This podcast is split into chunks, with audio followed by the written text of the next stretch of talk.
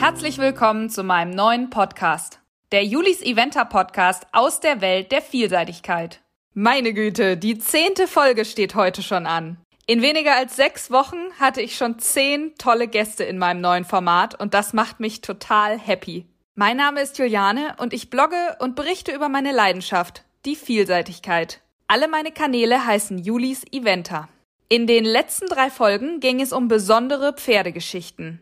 Heute nehmen wir ein neues Thema auf. Das bedeutet nicht, dass die Geschichten aus der Vielseitigkeit vorbei sind. Nein, oh mein Gott, ich habe noch so viele Ideen, aber es soll ja auch themenreich bleiben. Und so widmen wir uns heute einem sehr hoffnungsvollen Nachwuchsreiter aus der Vielseitigkeit. Es geht um Jerome Robinet. Wir beide sind Teil der Josera Horse Family und deswegen wird es für euch keine Überraschung sein, dass diese Folge von Josera Pferdefutter unterstützt wird.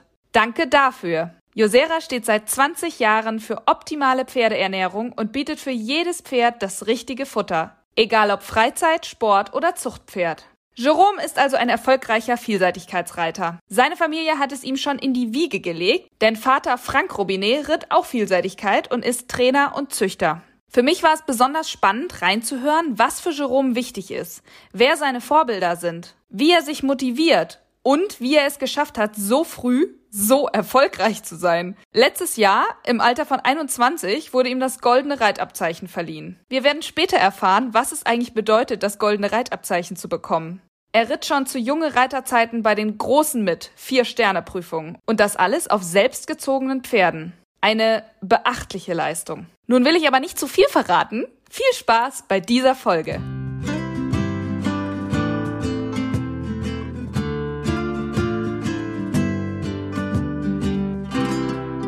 Ich freue mich jetzt, einen sehr erfolgreichen Nachwuchsreiter in der Leitung zu haben. Herzlich willkommen im Podcast, Jerome. Ja, moin.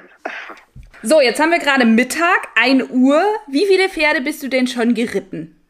Also bis jetzt ähm, tatsächlich nur drei. Ähm, ich habe ja drei Pferde geritten, meiner Schwester einmal Unterricht gegeben, weil die gerade aktuell bei mir ist. Und äh, ja, Und hast noch ein paar, auf dem Zettel? Zettel genau. Ja. Wir haben heute Nachmittag noch Dressurtraining äh, mit Herrn Meier zu Strohn.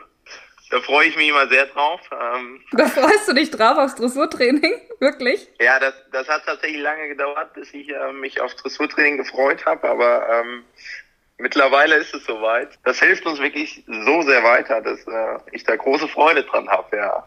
Sehr gut.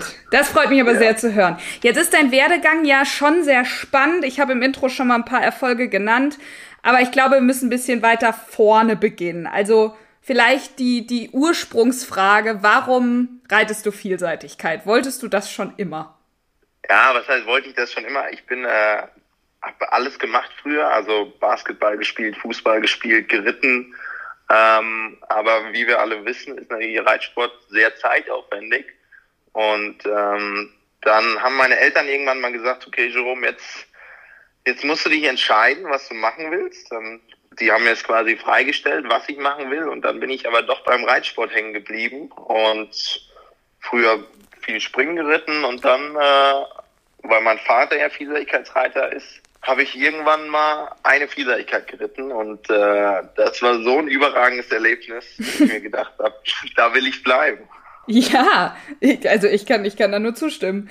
Tatsächlich ja so ein bisschen ähnliche Geschichte, weil du auch ja einen Vater hast, der eben Vielseitigkeit geritten ist. Also ist man so ein bisschen reingeboren und hat das Virus geerbt. Ähm, erinnerst du dich denn noch an diese erste, die das äh, verändert hat?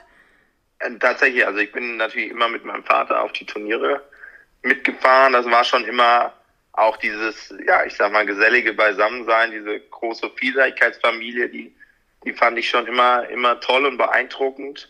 An meine erste Vielseitigkeit erinnere ich mich, ähm, ja, tatsächlich sehr, sehr gut, ähm, weil das war wirklich der Wahnsinn. Ich hatte damals so ein bisschen eine wilde Stute, die ist, glaube ich, äh, auch ein bisschen wild mit mir durch diese E-Vielseitigkeit gerannt. Aber als ich dann als ich dann im Ziel war, ähm, ja, da war ich so, so happy drüber und, und fand es so toll, ähm, dass ich nie wieder was anderes wollte. Und ich glaube auch, das war echt gut, weil danach hat das gar nicht mehr so gut funktioniert. Also danach war eine große Durststrecke. Ich habe, ich glaube, in jedem Gelände einen Steher gehabt. Und das war echt gut, dass ich bei meinem ersten Gelände, dass das so super geklappt hat. Aber ja, ich bin dran geblieben.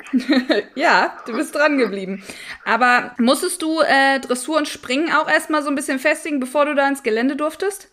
Ja, also Dressur war jetzt, war jetzt nie so überragend. Tatsächlich dieses, das bisschen wilde Pferd, das war so eine ungarische Dreiviertelblüterstute. Ähm, die, die konnte wahnsinnig gut springen und da musste man also nie eine Sorge haben, dass da irgendwas passiert.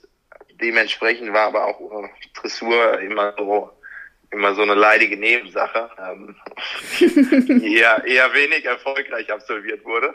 Nee, aber klar, ähm, musste man da so ein bisschen, äh, Grundvoraussetzung war da glaube ich schon dann da. Ich bin vorher A-Springen geritten, bevor ich dann das erste Mal Gelände geritten bin.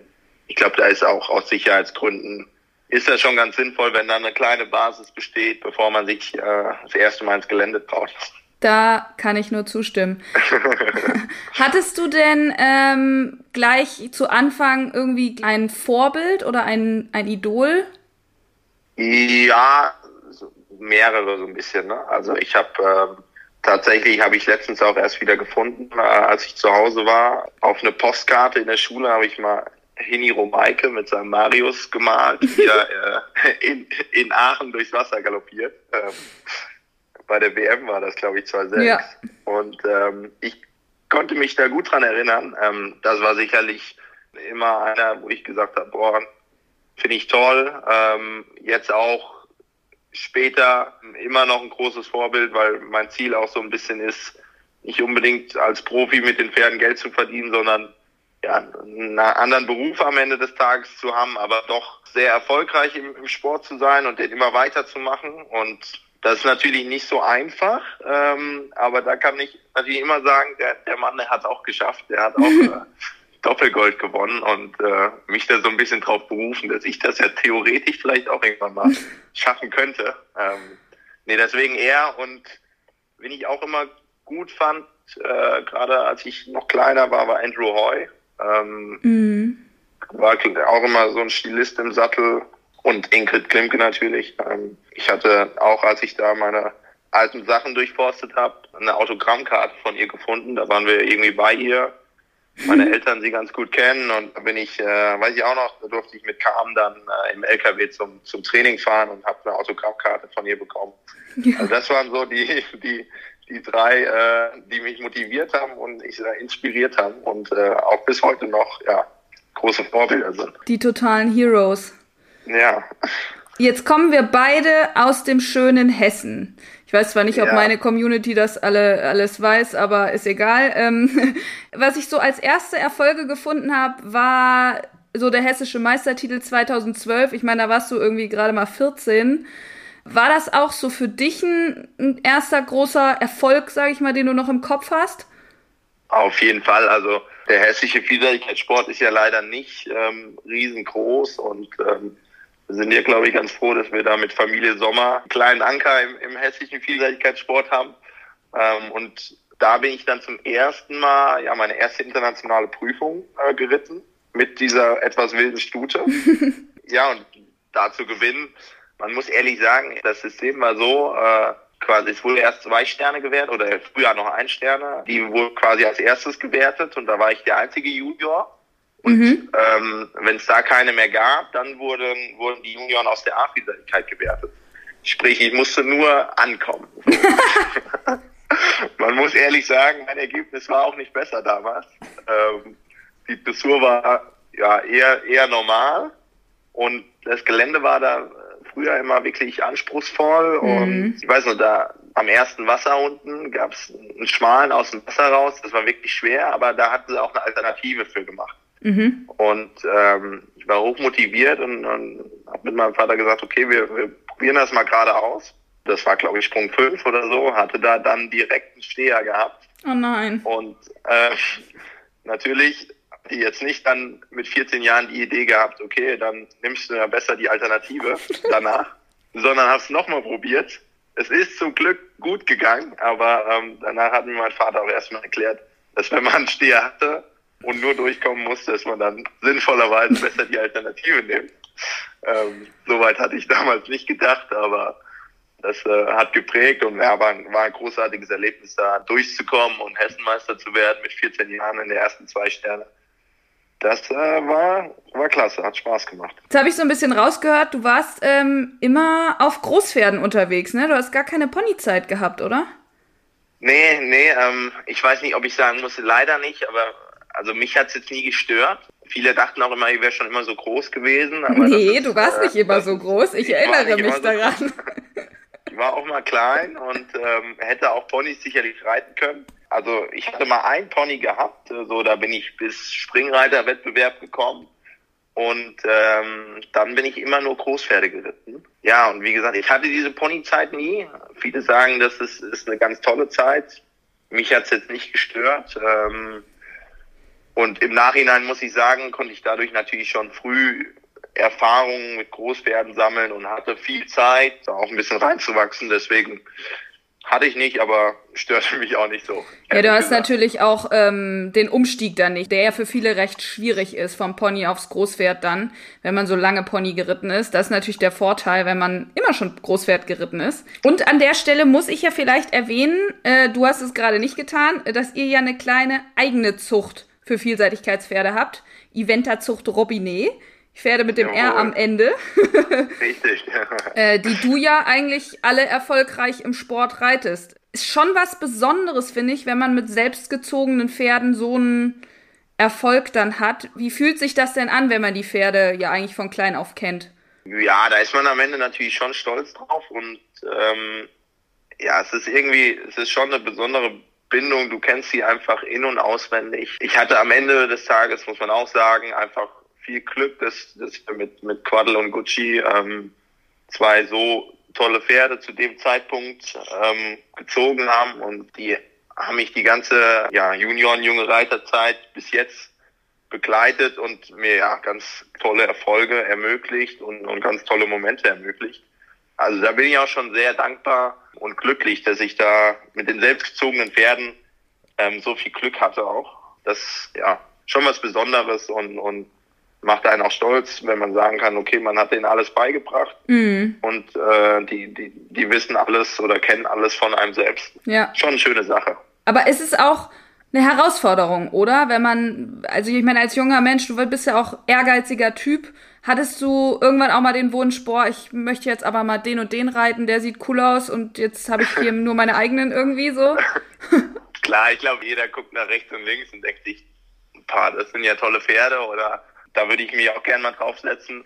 Die Diskussion, die hat sich jetzt bei mir nie gestellt. Äh, bei uns war immer klar, okay, ähm, es werden jetzt nicht irgendwie teure Pferde gekauft, sondern jetzt gerade auch von meinen Eltern, die, die haben mich da super unterstützt ähm, bei der Ausbildung der jungen Pferde. Also ich wurde zu jedem Training hingefahren. Es kostet ja auch alles Geld. Ich glaube, da, da kann man wirklich dankbar sein, äh, dass die Eltern das so mitmachen, auch wenn sie jetzt nicht da ähm, am laufenden Band teure Pferde kaufen. Mhm.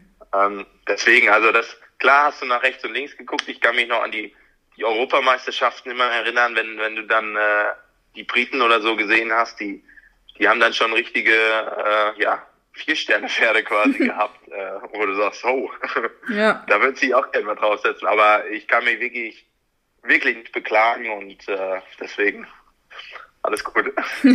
Jetzt hast du natürlich schon fast meine nächste Frage hier vorweggenommen. Die Europameisterschaften. Du warst dann auf den ersten Europameisterschaften in Bishop Burton. Große Auslandsreise. Wie, Jawohl. also war das auch die erste äh, Auslandsgeschichte für dich? Ja, ja, ja. ja. Also ich glaube, wir waren davor mal in, in, in Holland ähm, zu einer zu einer Qualifikation, aber weiter ist man natürlich nie gekommen. Ähm, und dann nach, nach England, das war schon, das war schon gewaltig. Ähm, sicherlich äh, unvergessliche Wochen waren das. Das fing schon im Prinzip an, als dann gesagt wurde, da war das System noch ein bisschen anders. Ich war, glaube ich, Fünfter oder so auf dem Preis der Besten und, und Siebter auf der deutschen Meisterschaft. Also nicht unbedingt, dass ich da ganz vorne mitgemischt habe. Und dann gab es immer noch einen Lehrgang, wo alle zu eingeladen wurden und dann ähm, war da der Bundestrainer Rüdiger Schwarz und, und der Jugendausschuss, die sich dann alle angeguckt haben und ähm, dann quasi gesagt haben, wer die sechs sind, die äh, zwei Wochen später wieder zum Vorbereitungslehrgang kommen dürfen. Und ähm, da bin ich, also da sind wir hingefahren und hatten damit jetzt noch nicht so viel zu tun mit, mit Bundeskader und Europameisterschaften. Und als dann danach gesagt wurde, ja, äh, du darfst in zwei Wochen wiederkommen, das war, ja, das war schon, schon überragend, muss ich ehrlich sagen. Mhm. Und wie war dann äh, Bishop Burton, also dann ins Ausland? Gut, du hast ja sicherlich im ganzen Organisatorischen jetzt noch nicht so viel zu tun gehabt, aber dann mit dem LKW und nee, dem genau, Pferd dann also dahin und. Man muss sagen, für uns alle, also alle sechs, die da damals losgefahren sind, wirkliches Abenteuer, weil wir waren alle jetzt noch nicht so, so erfolgreich und ähm, ich sag mal, man hat uns jetzt auch nicht so viel zugetraut damals. Äh, weil wir alle, war alles ordentlich, aber war jetzt niemand, wo du sagst, boah, der wird vielleicht Europameister. Und dementsprechend haben wir da eigentlich gar nicht so den Druck gehabt, sondern haben da einfach richtig schöne Wochen gehabt. Der Vorbereitungslehrgang, wir waren, wir waren ein richtig gutes Team. Ähm, und dann die Euro an sich. Ich bin, bin Gelände abgegangen und habe gedacht, ich reite hier über Klein Badminton. So. ja, scheiße. Also das ist ja einfach einfach was anderes, wenn du dann auf einmal von, ich sag mal, von, von deutschen Turnieren auf, auf so ein englisches Turnier kommst. Das war schon, war schon ein richtiges Erlebnis. Und dass das natürlich so, so geendet ist, äh, mit, mit so erfolgreich, das, äh, ja, war natürlich noch schöner dann. Jetzt äh, sage ich mal meinen Zuschauern, dass äh, du Silber mit der Mannschaft und Bronze im Einzel gewonnen hast, damit äh, ich weiß nicht, wer das jetzt alles weiß. ja. ja, crazy. Weißt du noch, wie sich das im Gelände angefühlt hat dann? Weil ich meine, vorher hat man so einen Respekt und dann ist man noch ein junger Mensch und weiß nicht so richtig und dann fliegt man da durch, oder? Ja, also ich was ich noch ganz genau weiß, was ein richtig cooler Moment war. Ich habe äh, war nach Dressur Erster und dann bin ich What? bin ich bin ich nach äh, ja da, da hatte ich äh, einen guten Tag erwischt. Ähm, und dann dann sind wir morgens bin ich mit meinem Vater nochmal Gelände abgegangen und dann hat äh, der Ed Holloway war das noch damals, äh, genau. Der, die haben dann quasi durch einen Lautsprecher äh, die, die, die ersten drei vorgelesen, die am heutigen Tag ins Gelände gehen. Mhm. Ähm, und das war natürlich schon, das hat sich schon, ja. da ist dann auch ein bisschen, hat auch ein bisschen Druck aufgebaut, muss ich sagen, aber da, das war schon äh, ein gutes Gefühl, wenn du da abläufst und dann wird einmal dein Name durchgesagt, dass du heute als Führender ins Gelände gehst. Dann muss ich sagen, war ich leider ein bisschen bisschen langsam, äh, ein bisschen zu langsam. Damals hatte ich gedacht, ich habe alles gegeben und, und schneller ging es nicht. jetzt, jetzt im Nachhinein, wenn ich mir, wenn ich mir die Videos nochmal angucke, äh, denke ich mir, ja, an der einen oder anderen Stelle hättest du vielleicht nochmal noch mal was anders machen können, aber gut, das weiß man natürlich im Nachhinein immer besser. Ich war auf jeden Fall top zufrieden und war richtig Gänsehaut. Auf welchem Niveau ist diese Europameisterschaft der Junioren da? Junioren-Europameisterschaft ist also früher lange ein Sterne, jetzt lange zwei Sterne. Okay. Und ähm, junge Reiter dementsprechend äh, ein, lange zwei ein Sterne. mehr. Mhm, genau. Ja. Aber man muss sagen, die, vom Niveau her ist das schon immer, sag mal, fast ein drüber. Also, Endmaß. Mhm. Genau. Du musst schon sicher über eine drei Sterne kommen, damit du sagen kannst, okay, mit ein bisschen Aufregung und Druck kommst du dann auch am Ende gut über die Europameisterschaft. Okay. Das kann schon immer ein bisschen schwieriger werden. Mhm. Noch eine Frage dazu. Wie war das Teamgefühl da?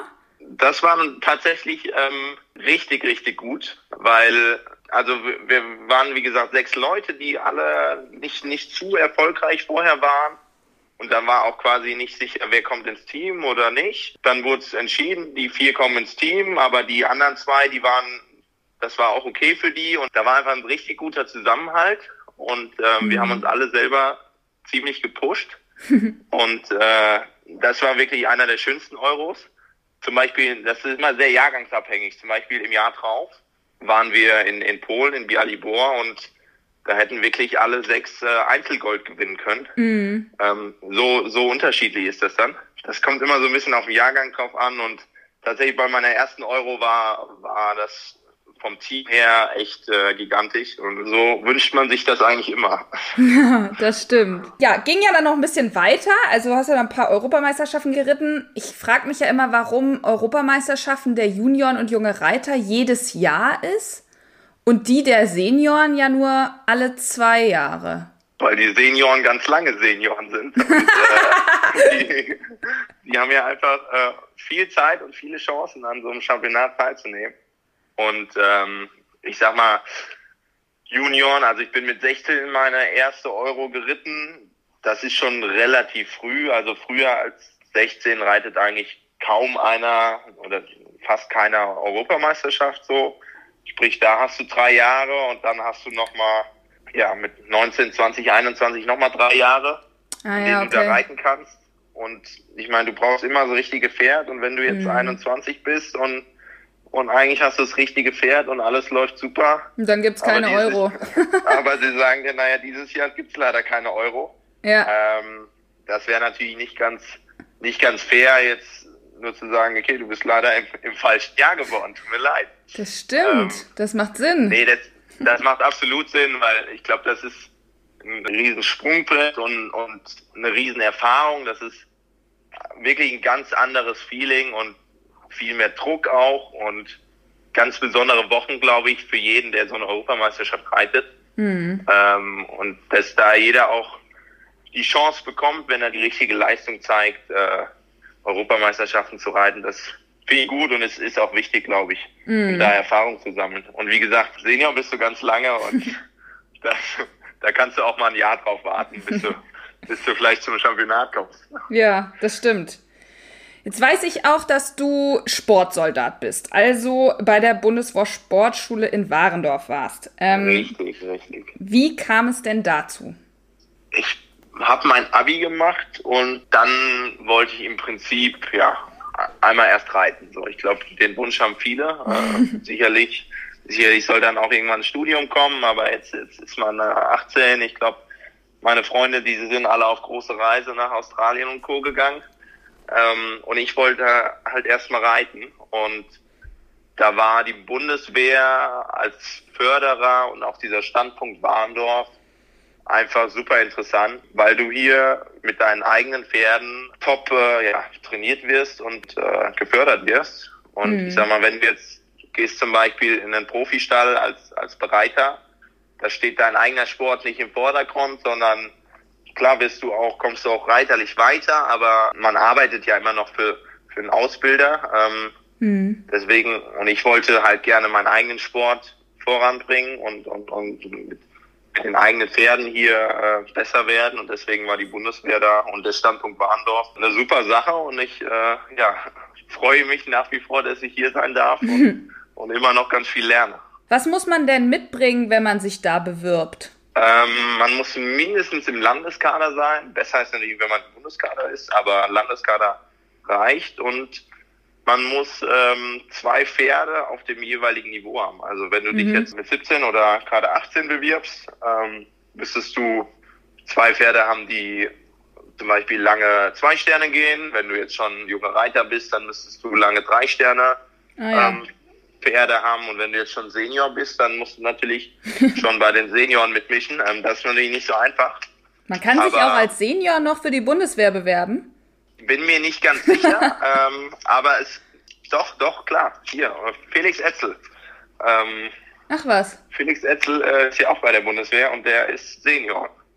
Schon immer gewesen, quasi. Nein, ähm, der ist hier äh, als Senior eingetreten und ist auch nach wie vor dabei. Also wenn du die die richtigen Erfolge hast. Ich glaube, wenn du jetzt 45 bist, dann, dann sehen sie da nicht mehr die Sportförderung, aber ähm, ich sag mal so bis Mitte 20 äh, auf jeden Fall. Wenn ja. du den nötigen Pferde und die ein bisschen Erfolge hast, dann kannst du dich immer bewerben und ja, mit ein bisschen Glück bist du dabei. Ja, genau. Ja, super spannend. Um jetzt nochmal zurückzukommen zu den Stationen so in der Karriere. Jetzt können wir natürlich jetzt nicht jede aufmachen, weil dann wird dieser Podcast irgendwie zwei Stunden lang.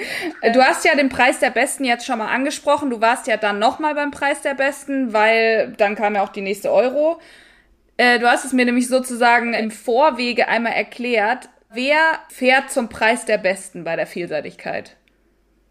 Also mittlerweile ist es so, früher war der ja immer, ähm, ich glaube bis 2017 war der lange Zeit in Everswinkel mhm. ähm, bei der Familie Roggenland. Aber als sie dann kein Turnier mehr gemacht haben, haben sie es wieder ähm, hier nach Warndorf äh, verschoben. Und mittlerweile ist es so, dass alle Bundeskaderreiter reiten dürfen und ausgewählte Landeskaderreiter, wo, wo man sagt, okay, die werden, glaube ich, Richtung Euro interessant. Ähm, als das in Winkel war, da konnten noch jeder, der sich quasi formell dafür qualifiziert hat und in dem richtigen Alter war, da mitreiten. Aber mittlerweile haben die das so ein bisschen kleiner und begrenzter gemacht, weil die Prüfung an sich auch immer schwer genug ist mhm. und man will schon Richtung Niveau von der Europameisterschaft gehen. Mhm. Und ähm, da muss man natürlich das dann auch begrenzen und sagen, okay, aus Sicherheitsgründen wollen wir dann aber auch nur Leute haben, die damit äh, gut klarkommen. So, und deswegen, das macht schon Sinn. Ich denke, der Preis der Besten, der ist immer schwierig und aber auch immer eine, eine Formüberprüfung. Es hat uns immer geholfen, dass wir ja nicht erst auf der Europameisterschaft einen großen Schreck bekommen haben, ja. wie, wie schwer sowas eigentlich sein kann, sondern dass man damit ein bisschen mehr Selbstbewusstsein reingeht, weil man sowas ja schon mal geritten ist.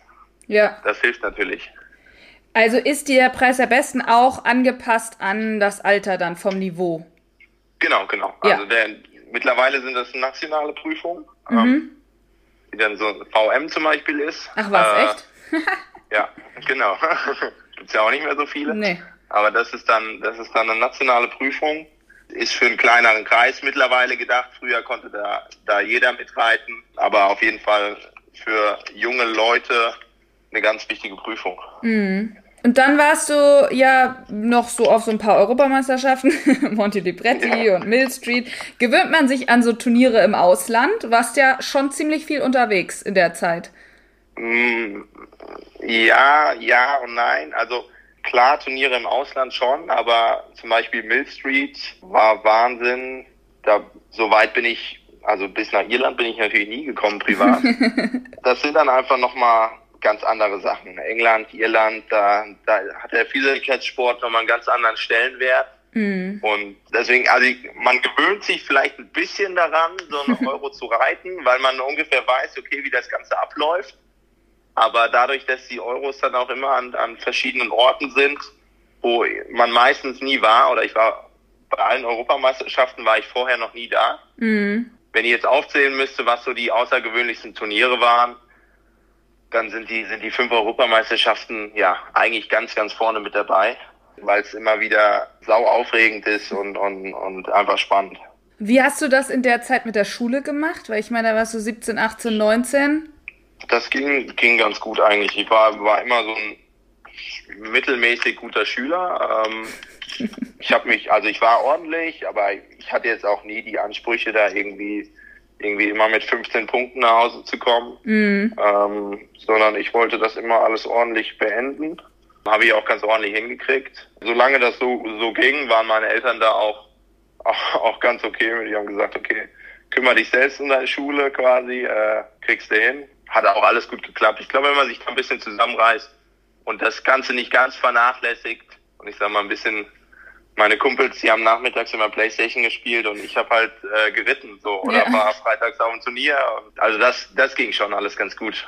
Wenn man sich ein bisschen zusammenreißt, geht das. Genau, wenn, ja. wenn, man, das will, dann, dann auf ja. jeden Fall. Letztes Jahr gab es das goldene Reitabzeichen für dich. Sicherlich ziemlich ähm, besonderer Moment, dann auch noch in Wiesbaden. Ja, wie hat sich das angefühlt? War schon ein besonderer Moment. Ähm, ich habe tatsächlich habe ich irgendwann mal über den Daumen gepeilt, ob es jetzt reichen könnte oder nicht. Und dann bin ich äh, mal rübergegangen zu FN und habe gefragt, äh, wie es denn aussieht, äh, wie viel ich denn noch brauche.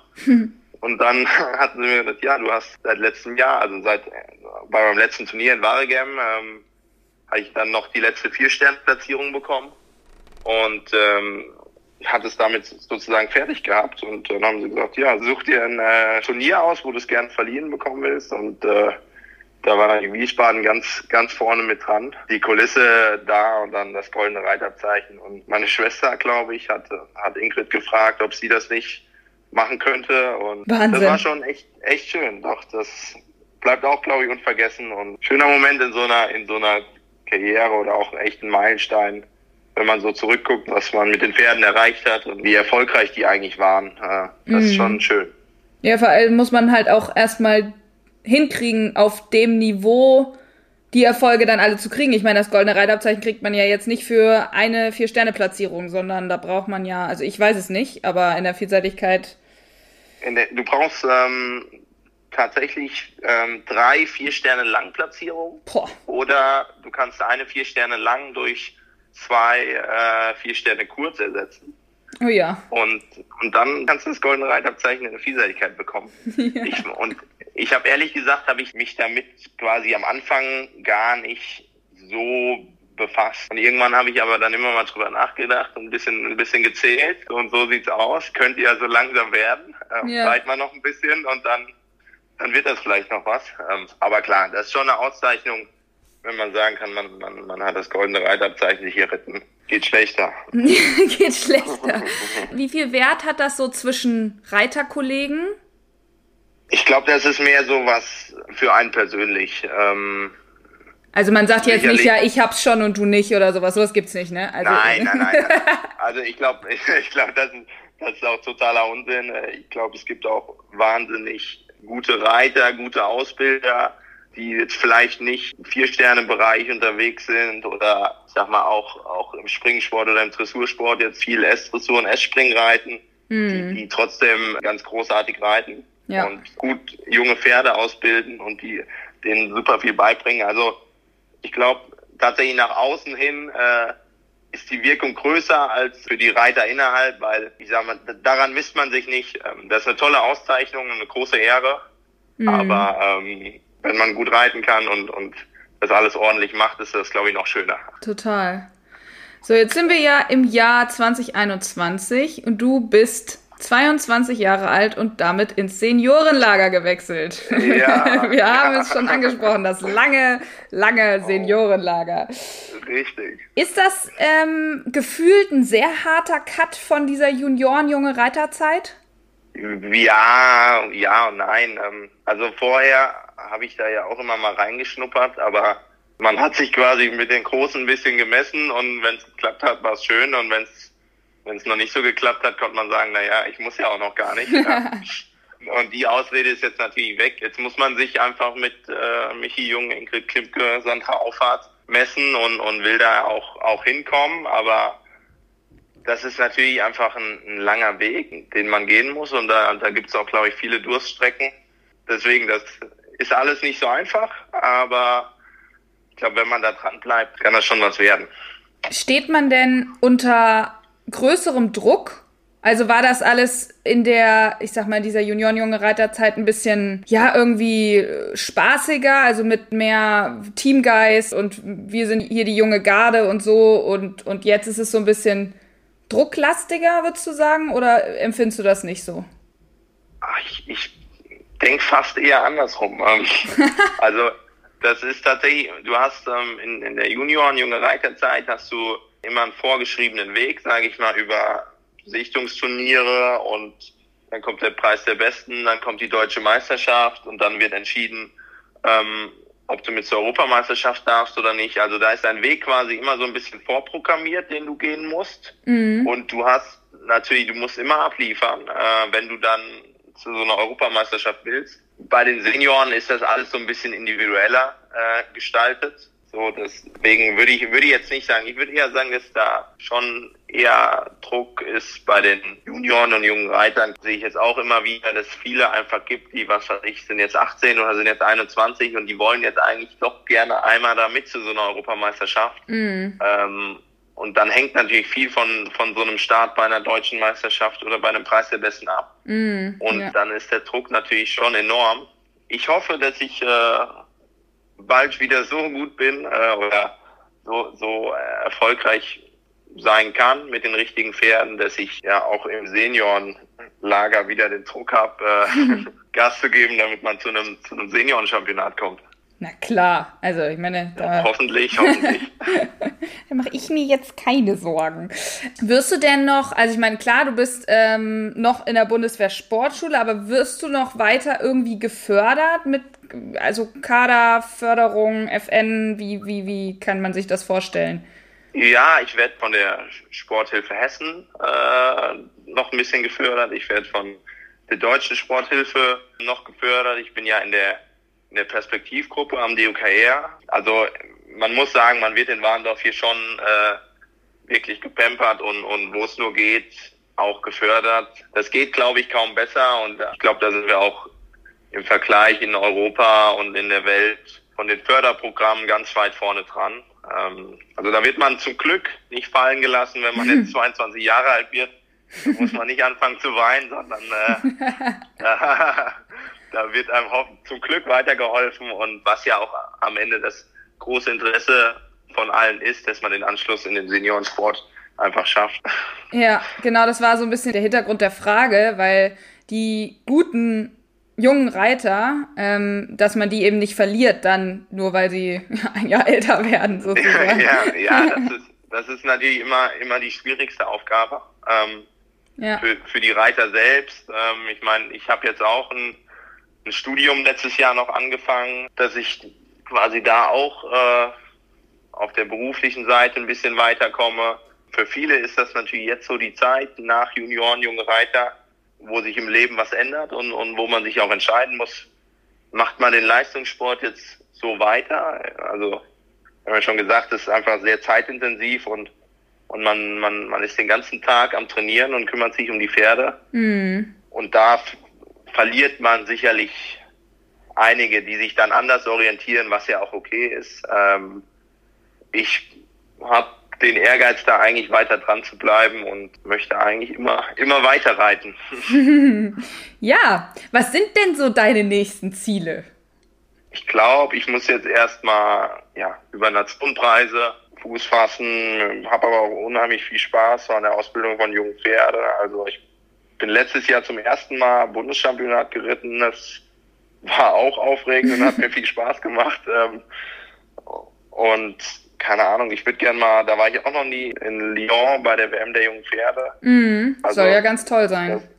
Soll ganz toll sein und, und äh, das ist sicherlich nicht immer nur Meisterschaft reiten, sondern wie gesagt Nationenpreise, Bundeschampionat und so weiter. Da gibt es einige Ziele, die man hat, ähm, aber ganz oben steht natürlich ja, Olympia, Paris, ich weiß es nicht. Na, das ist ja mal, das ist ja mal ein ordentliches Ziel. Du hast ja jetzt noch ein Jahr mehr Zeit. Das ist ja eigentlich ganz schön.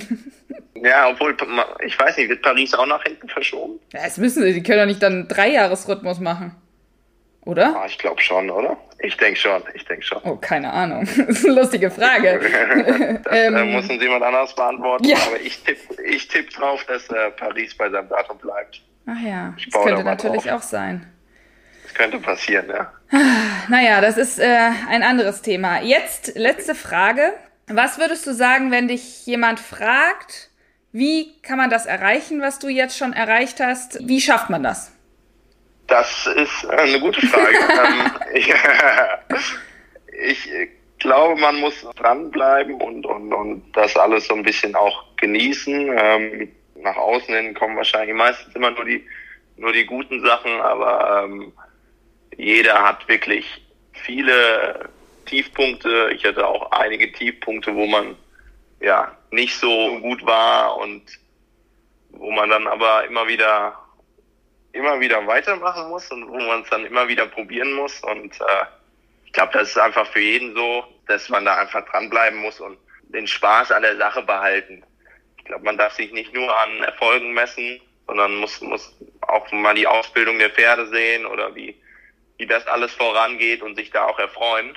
Ähm, und dann klappt's, irgendwann klappt's mal und äh, dann kann man zurückblicken und sagen, ja, ich habe einen weiten Weg gegangen ähm, dafür. Und ich glaube, da darf man sich einfach nicht unterkriegen lassen, die schlechten Sachen ein bisschen übergehen und daraus lernen. Und so, so geht's dann immer weiter. Ja, und dann wären es mal zwei Erfolge und dann Schritt genau. für Schritt, ne? richtig, richtig, richtig. Ja. Also ich glaube, es, es gibt niemanden, der, der einfach immer nur erfolgreich war in seinem Leben. Was ich auch sagen muss, weil ich glaube, dass ich da mit 22 Jahren eigentlich schon viel fürs normale Leben auch gelernt habe, weil du einfach ja, so viele Höhepunkte und äh, aber auch viele Tiefpunkte hat es in deinem Leben, ähm, die dich natürlich prägen. Hm. Vielen, vielen, ja. vielen Dank. Ähm, das ja, war dir. sehr viel Input. Ich habe auch viel gelernt, ähm, wieder einmal, weil diese ganzen, ich habe ja die Junioren-Junge Reiterzeit nicht in diesen Sphären äh, absolviert und deswegen weiß man viele Sachen einfach nicht. Und du hast sicherlich auch für alle, die jetzt so ein bisschen zugehört haben, ein bisschen Motivation gegeben. Danke, dass du dir die Zeit genommen hast. Ja, danke dir. Und wir drücken auf jeden Fall alle die Daumen. Spätestens ab jetzt drücken wir dir alle die Daumen für all die Vorhaben, die jetzt noch kommen. Vielen, vielen Dank. Ja, ich hoffe, dass ich ihn ein wenig motivieren konnte. Ähm, wie gesagt, ist eine, ist eine tolle Zeit und äh, eine, eine sehr prägende Zeit, die, die jeder mitnehmen sollte. Deswegen dranbleiben ist das Wichtigste. Sehr gut.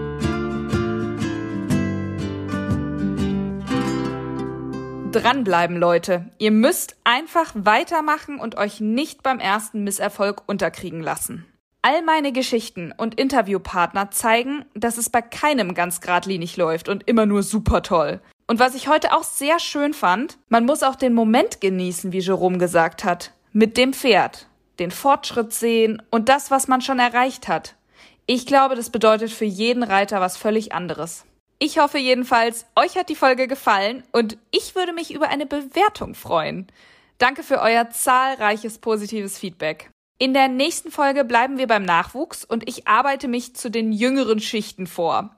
Zuerst kommt Brandon Schäfer-Gerau, der jetzt mit 20 erfolgreicher junger Reiter ist und danach spreche ich mit einer Ponyreiterin, die mit 14 Jahren im letzten Jahr bereits bei den deutschen Ponymeisterschaften war. So geht's also sehr spannend weiter. Stay tuned und bleibt gesund.